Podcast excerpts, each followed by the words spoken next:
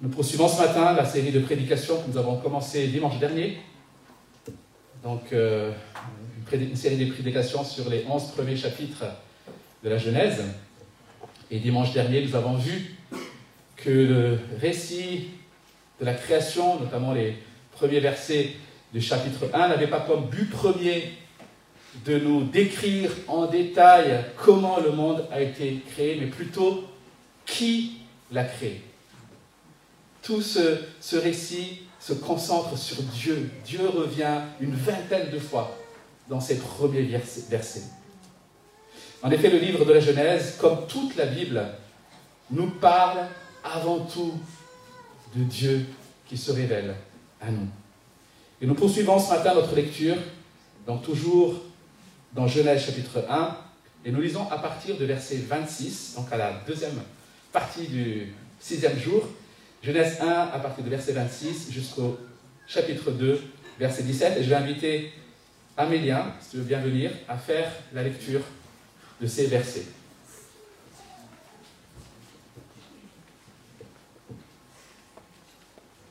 Puis Dieu dit, faisons l'homme à notre image, à notre semblance qu'il domine sur les poissons de la mer, sur les oiseaux du ciel, sur le bétail, sur toute la terre, et sur tous les reptiles qui rampent sur la terre.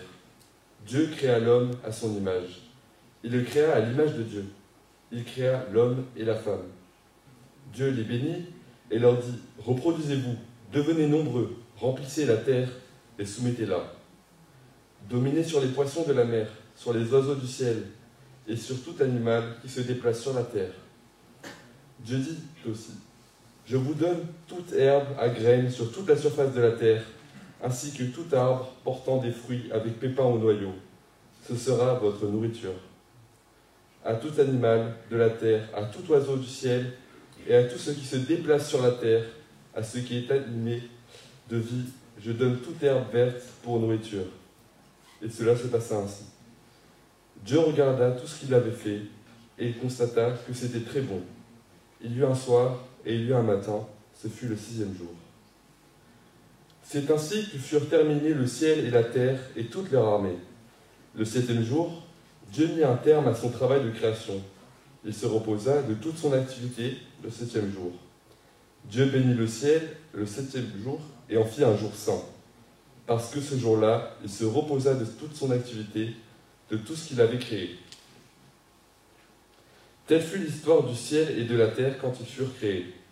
Lorsque l'Éternel Dieu fit la, terre et le ciel, il n'y avait encore aucun arbuste des champs sur la terre, et aucune herbe des champs ne poussait encore, car l'Éternel Dieu n'avait pas fait pleuvoir sur la terre, et il n'y avait pas d'homme pour cultiver le sol. Cependant, une vapeur montait sur la terre et arrosait toute la surface du sol. L'Éternel Dieu façonna l'homme avec la poussière de la terre il insuffla un souffle de vie dans ses narines, et l'homme devint un être vivant. L'Éternel Dieu planta un jardin en Éden, du côté de l'Est, et il y mit l'homme qu'il avait façonné. L'Éternel Dieu fit pousser du sol des arbres de toutes sortes, agréables à voir et porteurs de, fruits bons à manger. Il fit pousser l'arbre de la vie au milieu du jardin, ainsi que l'arbre de la connaissance du bien et du mal. Un fleuve sortait d'Éden pour arroser le jardin et de là, il se divisait en quatre bras. Le nom du premier est Fichon. Il entoure tout le pays de Havila où se trouvait l'or. L'or de ce pays est pur. On y trouve aussi le bédium et la pierre d'onyx. Le nom du deuxième fleuve est Guillon. Il entoure tout le pays de Cush. Le nom du troisième est le Tigre. Il coule à l'est de l'Assyrie. Le quatrième fleuve, c'est l'Euphrate. L'Éternel Dieu prit l'homme et le plaça dans le jardin d'Éden pour qu'il le cultive et le garde. L'Éternel Dieu donna cet ordre à l'homme. Tu pourras manger les fruits de tous les arbres du jardin, mais tu ne mangeras pas le fruit de l'arbre de la connaissance du bien et du mal, car le jour où tu en mangeras, tu mourras, c'est certain. Merci, euh, Amélien, pour la lecture.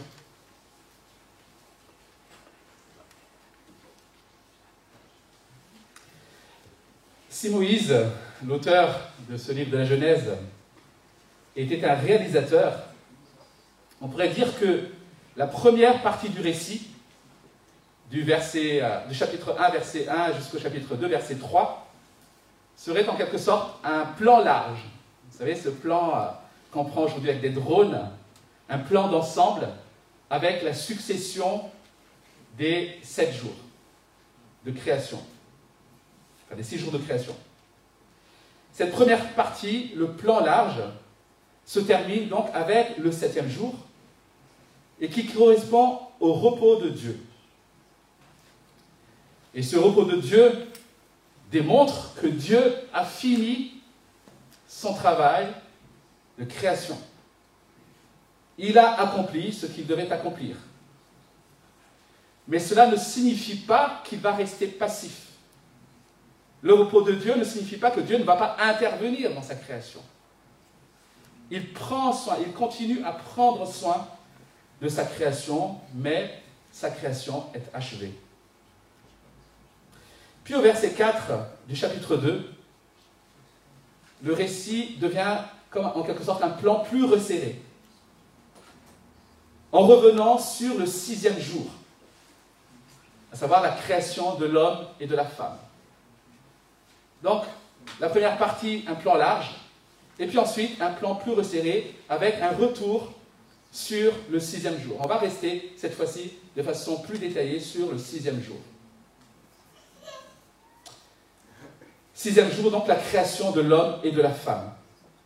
Et dimanche dernier, nous avons essayé de comprendre ce que le récit nous dit sur Dieu, nous disait sur Dieu. Et nous avons vu que, au travers de ce récit, que Dieu est éternel, qu'il est souverain, qu'il est créateur, qu'il est un Dieu personnel et qu'il est un Dieu bon. Et ce matin, en combinant la fin du sixième jour et le plan resserré du verset 4 à 17 du chapitre 2, nous allons essayer de comprendre cette fois-ci ce que ce récit nous dit de nous, de toi, de nous, hommes et femmes créés par Dieu. Alors l'enjeu est important. L'enjeu est important parce que nous vivons dans une société où l'identité de l'homme et de la femme, mais aussi leur place dans la création, sont pour le moins contestées. L'enjeu est important parce qu'il est question de bonheur. Tant que tu ne sauras pas qui tu es, tant que tu ne sauras pas quelle est ta raison d'être, tu seras toujours insatisfait et malheureux. Non seulement tu seras insatisfait et malheureux, mais tu te perdras et tu te détruiras en essayant de combler cette insatisfaction par tous les moyens, de toute manière. Et ce qui est frappant, et, et ce que nous voulons retenir ce matin, c'est que notre condition humaine, notre condition d'homme et femme créés par Dieu, est intimement liée à Dieu lui-même. Notre identité, nos valeurs, notre raison d'être sont en Dieu. Nous sommes pleinement dépendants de Dieu et redevables à Dieu. C'est ce que ce récit montre de façon flagrante. Et cela commence par, et c'est mon premier point, le fait que nous sommes, nous avons été créés à l'image de Dieu. Déjà, lorsqu'on regarde simplement, si on, va au chapitre 2, au verset 7, nous voyons déjà tout le soin avec lequel Dieu a créé l'homme. Et ce verset 7, l'image du verset 7, c'est celle d'un potier qui prend l'argile, qui va la modeler soigneusement, et puis lui insuffler la vie pour qu'elle devienne un être vivant. Alors vous avez remarqué que lors des, jours de la création, les animaux sont aussi qualifiés de vivants. Mais il semble que le procédé qui est décrit ici soit propre à l'homme, à la création de l'homme, qui reçoit en quelque sorte directement le souffle de Dieu. Chers amis, l'homme n'est pas le fruit du hasard. L'homme n'est pas le fruit du hasard de l'évolution, un événement fortuit qui aurait déclenché un processus aléatoire pendant des milliards d'années pour aboutir à l'homme. Nous avons été conçus par la volonté d'un Dieu qui est incroyablement intelligent. Et la complexité du corps humain, de tous les détails de notre corps, démontre cette sagesse et cette intelligence qui surpasse toute connaissance. Et en revenant au chapitre 1, versets 26 et 27, nous voyons qu'il est affirmé à trois reprises que Dieu a créé l'homme à son image, à sa ressemblance. Et la question naturelle qu'on va se poser quand on lit ça, c'est mais qu'est-ce que ça veut dire? Qu'est-ce que ça veut dire Si vous creusez la question, et si vous lisez des livres, vous trouverez toutes sortes d'explications plus ou moins satisfaisantes. Déjà, ce qu'on peut dire, c'est que il n'est pas question ici de ressemblance physique, puisque la Bible affirme que Dieu est esprit. Et euh, tout à l'heure, on a lu que Dieu était invisible. Et lorsqu'on découvre qui est Dieu par la suite dans la Bible, on constate que la capacité que nous avons à avoir une volonté, la capacité que nous avons à faire des projets, à verbaliser, à aimer, à apprécier le beau, à aspirer au parfait, on se rend compte que tout cela semble être des capacités qui sont liées à notre ressemblance à Dieu. Parce qu'on voit Dieu, en tout cas, agir de la sorte? Mais sans essayer de trop spéculer dans ces directions, il me semble qu'on peut revenir simplement sur ce qui semble être la, définition de, de ce qu'est une image, une ressemblance. Une image est un reflet.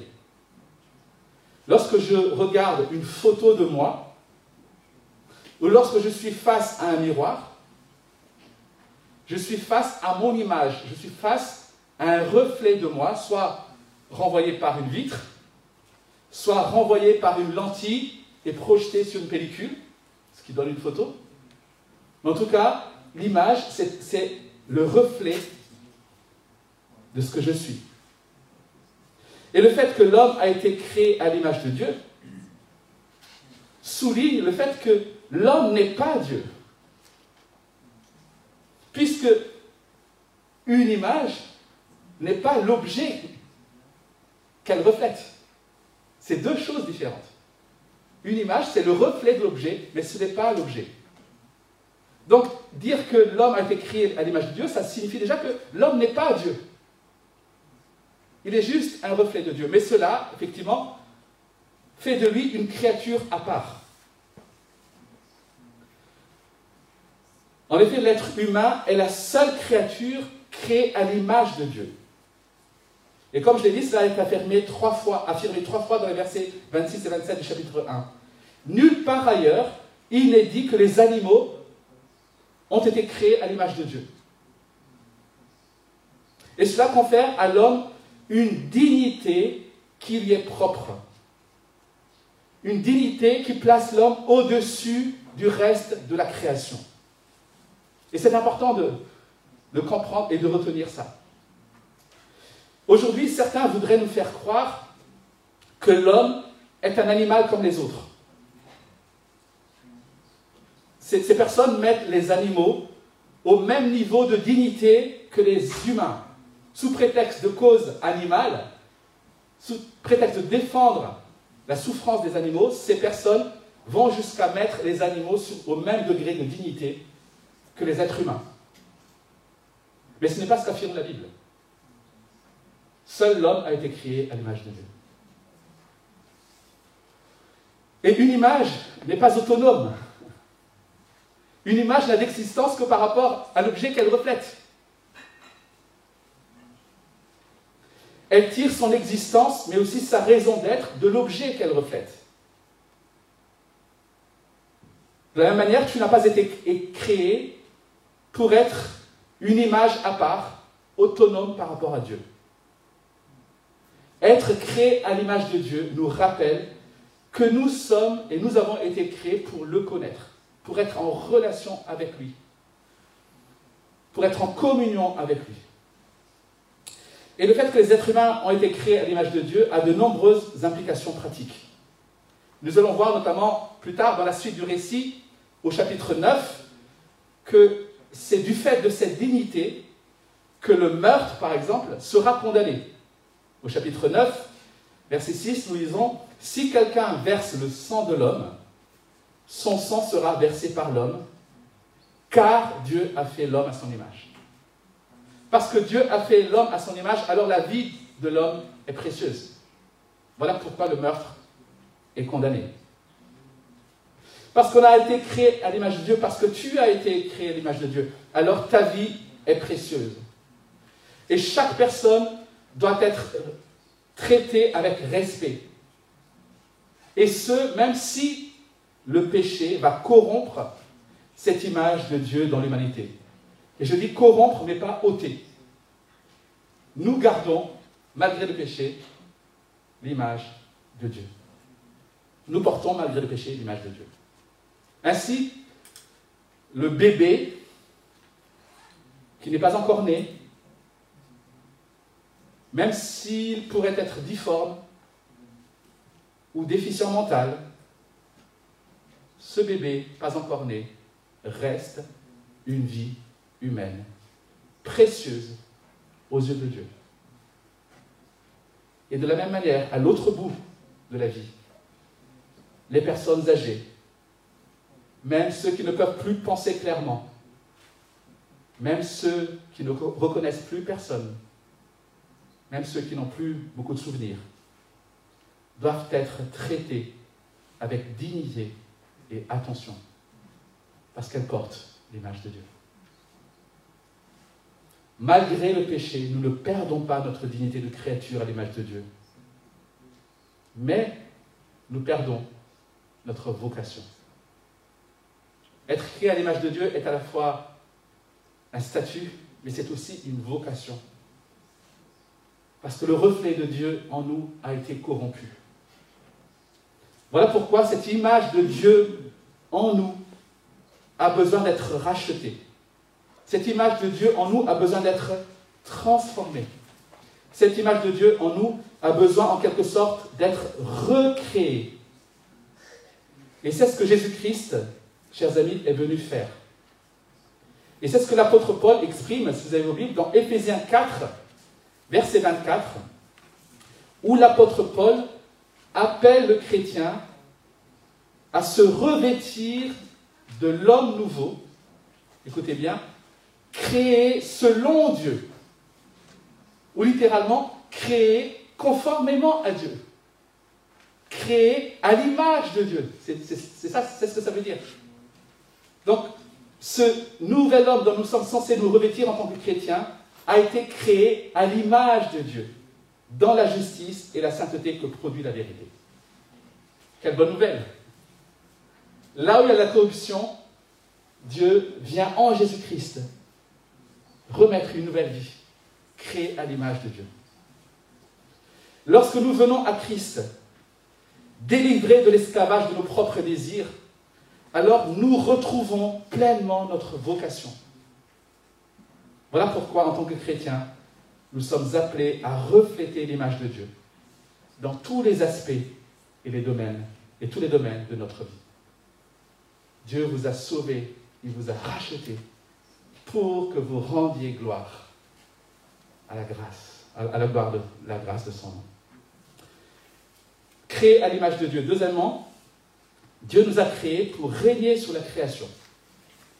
Il nous a créés pour régner sur la création. Alors ça peut surprendre d'exprimer les choses ainsi. Mais c'est ce que dit le texte.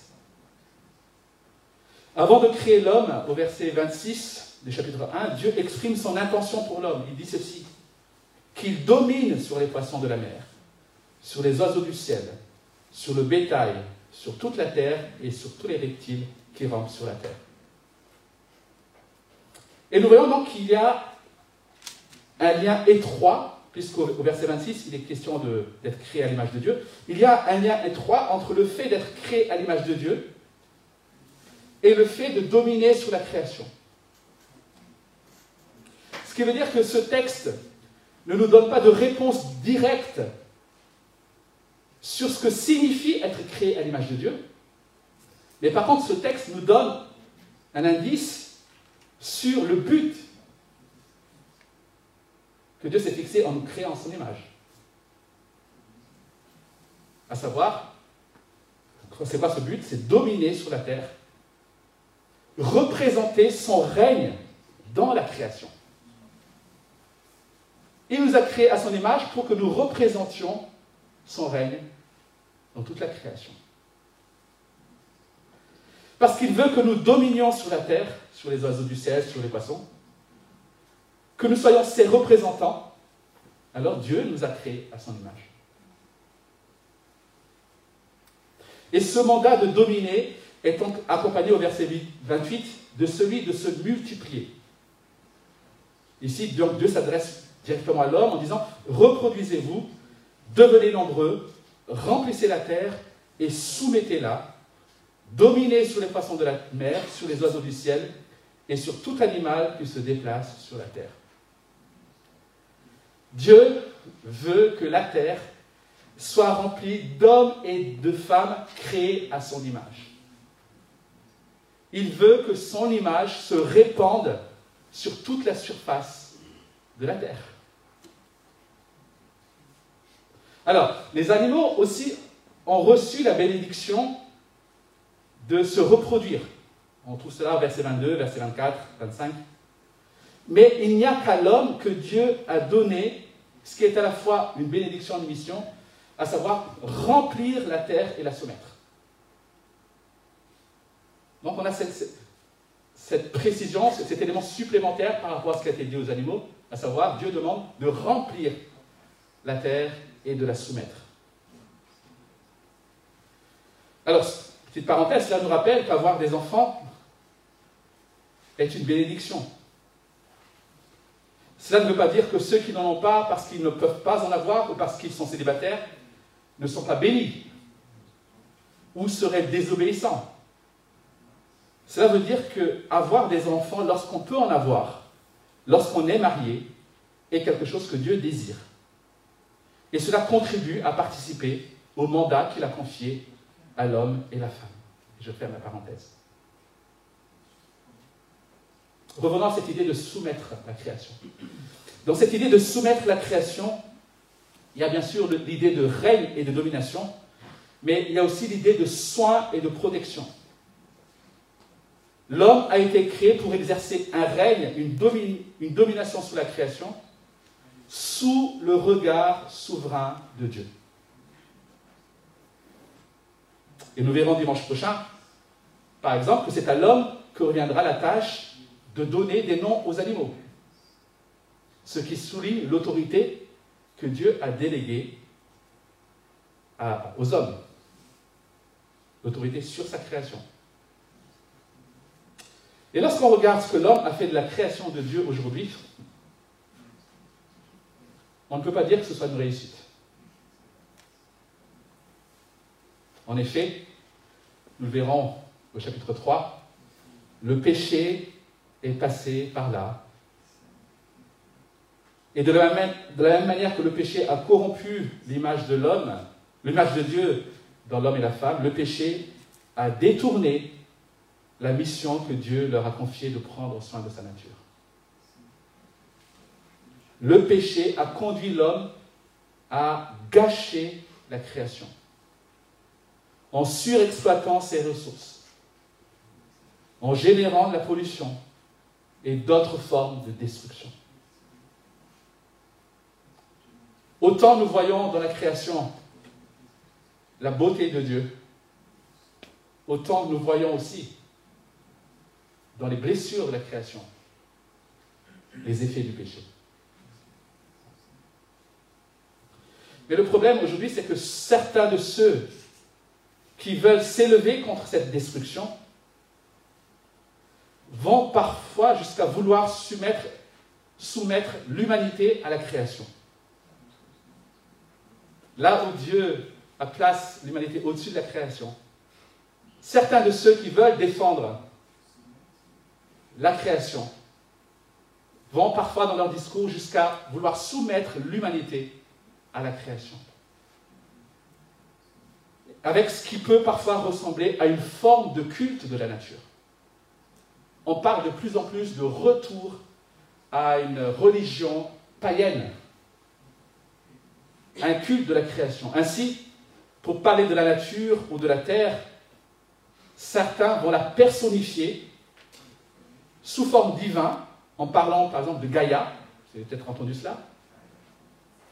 Gaïa qui est une déesse euh, de la mythologie grecque qui représente la terre. Aujourd'hui, vous entendez de plus en plus, de plus en plus d'articles qui parlent de Gaïa, notre terre. Ou alors en la personnifiant sous forme humaine, en parlant par exemple de la mère nature. Mais l'idée dans tout cela, c'est que l'homme est soumis à la nature. Oui, en tant que chrétiens, nous devons prendre soin de la création de Dieu. Il n'y a pas de discussion là-dessus. Mais dans cet effort que nous voulons déployer, nous ne voulons pas oublier que c'est le péché qui est à la racine de cette destruction.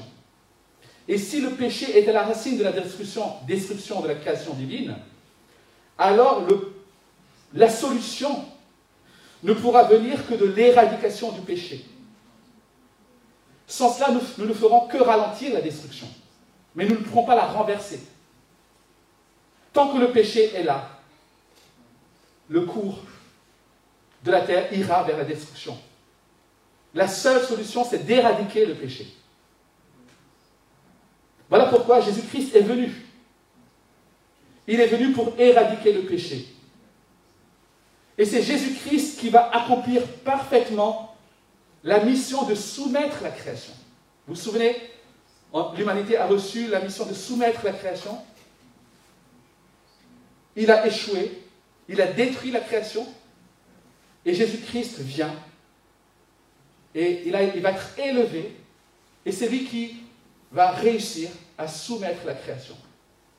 C'est ce qu'expriment plusieurs auteurs du Nouveau Testament, dont l'apôtre Paul, par exemple dans Éphésiens 1, versets 20 à 22, où l'apôtre écrit ceci, Éphésiens chapitre 1, cette puissance, il l'a déployée en Christ quand il l'a ressuscité et l'a fait asseoir à sa droite dans les lieux célestes, au-dessus de toute domination, de toute autorité, de toute puissance de toute souveraineté et de tout nom qui peut être nommé, non seulement dans le monde présent, mais encore dans le monde à venir. Il a tout mis sous ses pieds. Jésus-Christ est celui à qui Dieu soumet toutes choses. Il est celui qui règne de façon parfaite. Et tous ceux qui appartiennent à Christ tous ceux qui ont mis leur foi en lui vont à sa suite régner. Et c'est donc par l'Église que Christ exerce sur terre son règne. L'Église composée d'hommes et de femmes qui ont revêtu la vie nouvelle créée à l'image de Dieu. C'est incroyable, les amis. Là où l'humanité selon Adam a échoué, Dieu va créer une nouvelle humanité, cette fois-ci selon Christ. Et c'est cette nouvelle humanité qui va accomplir parfaitement la mission que Adam et les humains à sa suite n'ont pas réussi à accomplir. L'Église, c'est pour, cela que l'Église, à la fin du chapitre, à la fin de l'évangile de Matthieu, par exemple, l'Église a reçu la mission de se reproduire, en quelque sorte. L'Église a reçu la mission de se multiplier en faisant de toutes les nations des disciples de Jésus-Christ. Donc la mission qui a été confiée à Adam, Christ la renouvelle pour la donner à son Église en disant, allez, faites de toutes les nations des disciples. En quelque sorte, soumettez toutes les nations. Parce que cette mission commence avec J'ai reçu tout pouvoir dans le ciel et sur la terre. Allez soumettre, allez jusqu'au bout du monde. soumettre les nations. Nous avons échoué, mais Dieu, lui, n'a pas échoué dans ce qu'il a voulu pour l'homme. Et cela passe par la nouvelle humanité en Jésus-Christ. Enfin, troisième caractéristique de l'humanité, c'est que nous avons été créés pour demeurer dans la présence de Dieu. Créés à l'image de Dieu, créés pour régner avec Dieu sur sa création et créés pour demeurer dans la présence de Dieu. Au chapitre 2, à partir de verset 5, nous voyons tout le soin avec lequel Dieu prépare la terre pour l'homme, en veillant à ce qu'il ne lui manque rien. Puis lorsque Dieu a créé l'homme, il va le placer dans ce jardin bien préparé, comme un écrin qu'il a préparé pour lui placer l'homme et la femme. Et l'emplacement de cet écrin, de ce jardin, est décrit comme étant à l'est. En l'occurrence, à l'est de la péninsule du Sinaï où Moïse écrit, a, reçu cette révélation. L'endroit où se trouve ce jardin s'appelle Éden. Éden qui signifie délice. On voit donc que Dieu va placer sa, sa, création, ses créatures, l'homme et la femme, dans un environnement de délice. Et les versets 10 à 14 décrivent quatre rivières. Une rivière qui sort du jardin, enfin de l'Éden, et puis quatre rivières qui sortent du jardin dont deux que nous pouvons encore identifier aujourd'hui, l'Euphrate et le Tigre.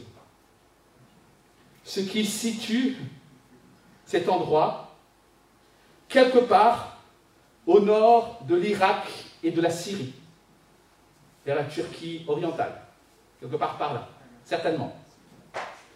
Mais en tout cas, Dieu a voulu qu'on ne sache pas exactement où cela se trouve. Pourquoi je précise cela?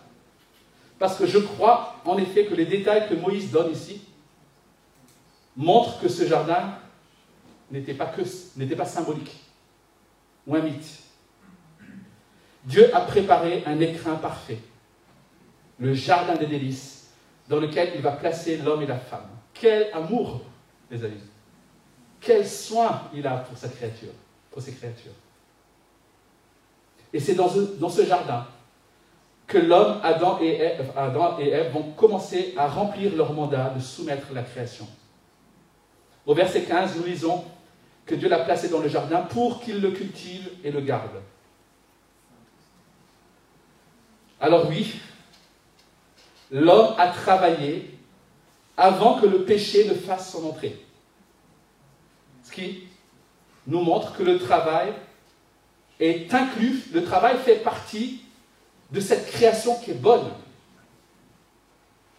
Le travail n'est pas le résultat du péché.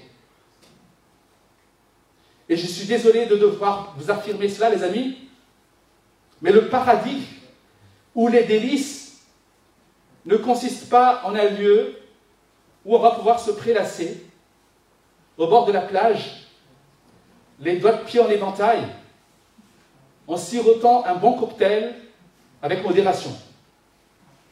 Ça fait rêver, hein Ben non, désolé. Ce n'est pas de cette manière que Dieu décrit le paradis, en tout cas. Travailler fait partie de notre condition humaine que Dieu a trouvée bonne. Travailler nous permet de remplir le mandat que Dieu a donné à l'homme, de prendre soin de sa création. Dieu, dans sa souveraineté, a voulu que par notre travail, nous contribuions au maintien de la vie humaine dans le monde. Au travers de nous, de notre travail, Dieu désire maintenir la vie humaine dans ce monde. Donc le travail le glorifie. Même si nous le verrons au, chapitre 3, entre-temps, ce travail sera rendu pénible. Le travail fait donc partie de l'ensemble des bénédictions que Dieu a données à l'homme lors de la création. Et au verset 9, nous lisons que parmi les arbres du jardin, il y avait cet arbre de vie et l'arbre de la connaissance du bien et du mal. le verset 16-17, nous lisons L'Éternel Dieu donna cet ordre à l'homme Tu pourras manger les fruits de tous les arbres du jardin, mais tu ne mangeras pas le fruit de l'arbre de la connaissance du bien et du mal, car le jour où tu en mangeras, tu mourras, c'est certain. Ah, il y a quelque chose qui me fait moins plaisir là. Jusqu'ici, tout allait bien. Les délices, le travail pas pénible, mais là, il y a une interdiction. Petite précision, peut-être c'est sans importance, mais c'est bien de le dire, cet arbre n'était pas un pommier. Le fruit défendu n'était pas une pomme. Et il me semble aussi important de préciser que ce fruit n'avait aucun pouvoir magique. Ce fruit, ce fruit n'avait pas de vertu particulière. En tout cas, il me semble. Là encore, ça se discute. Mais ce qui semble important ici, c'est le sens de l'interdiction. Comment comprendre la présence de cet arbre dont le fruit ne doit pas être consommé dans ce jardin de délices? Eh bien, il me semble que par cette interdiction, Dieu montre à l'homme déjà que c'est lui en tant que Dieu qui décide de ce qui est bien et de ce qui est mal. Là, il est en train de décréter ce qui est bien, consomme tout le reste, éclate-toi, et ce qui est mal, ne fais pas ceci. Et l'interdiction ici n'est pas l'absence de liberté. C'est comme ça que nous associons souvent l'interdiction, comme une absence de liberté. L'interdiction ici n'est pas l'absence de liberté. Au contraire, l'interdiction ici place l'homme devant un choix. L'interdiction ici offre à l'homme une forme de liberté. Liberté de choisir. Il est libre d'obéir ou pas. Mais ce choix, tout en étant libre, a des conséquences l'obéissance qui entraîne les bénédictions et la désobéissance qui entraîne le malheur, la condamnation. Et Dieu, en faisant cela, rappelle encore une fois que l'homme n'est pas son propre Dieu, que l'homme est appelé à vivre sous le règne de son Créateur. Ainsi, par cette interdiction, l'homme comprend qu'il n'est pas autonome, mais qu'il a au-dessus de lui un Seigneur de qui il est pleinement dépendant et à qui il doit obéissance. Par la présence de cet arbre, chaque jour, Adam et Ève comprennent que la liberté qu'ils ont de jouir pleinement de toutes les bénédictions de Dieu est conditionnée par l'obéissance à Dieu. Le mal, c'est ne pas se soumettre à Dieu. Le mal, c'est faire ce que Dieu ne pas faire ce que Dieu veut ou faire ce que Dieu interdit. C'est ça le mal. Dieu en donne ici une définition. L'homme est pleinement dépendant de Dieu pour être au bénéfice de tout ce qui est bon. Le bien de l'homme se trouve dans cette soumission volontaire à Dieu. Voilà pourquoi l'homme est dépendant de Dieu pour ce qui est bon. Chers amis, Dieu a créé le monde pour qu'il vive sous son autorité, dans sa présence, source de bénédiction. Créé à l'image de Dieu pour refléter Dieu et pas autonome. Créé pour régner avec Dieu, pour représenter Dieu et créé pour vivre dans la présence de Dieu. Vous vous souvenez, dimanche dernier, nous avons vu que les premiers mots de la Bible nous enseigne que c'est Dieu qui a le dernier mot, que c'est par lui que nous devons commencer pour comprendre le monde qui nous entoure. Et ce matin, nous avons démontré que cela s'applique aussi pour comprendre qui nous sommes. Tu ne pourras ni connaître ton identité, ni comprendre ta raison d'être, à moins de comprendre que tout cela commence avec Dieu. Et tout cela est intimement lié à Dieu. Plusieurs théologiens font remarquer que le terme garder et cultiver qu'on trouve ici, qui décrivent la mission d'Adam, évoque le rôle de prêtre qui devait garder et, prendre soin du temple. Le temple, lui, a la présence de Dieu. Eh bien, nous nous rappelons ici que c'est Dieu qui nous a insufflé la vie pour nous créer à son image, afin que nous le représentions dans ce monde en y exerçant notre vocation de roi et prêtre dans sa présence. Voilà ce que nous voulons retenir. Dieu nous a créés à son image afin que nous le représentions dans ce monde en exerçant notre vocation de roi et prêtre dans sa présence. Il n'est donc pas étonnant que la Bible dit que l'homme sans Dieu et qui vit indépendant de lui est spirituellement mort. En effet, séparé de Dieu, l'homme a perdu son identité et sa raison d'être. Il est comme un poisson qu'on sort de l'eau et qui va mourir, même s'il continue à s'agiter. Pour ce poisson, il n'y a pas d'issue, à moins qu'on le remette dans l'eau. Et j'aimerais te poser cette question. Ne serais-tu pas comme ce poisson qui s'agite, mais qui est en train d'agoniser parce qu'il est séparé de Dieu?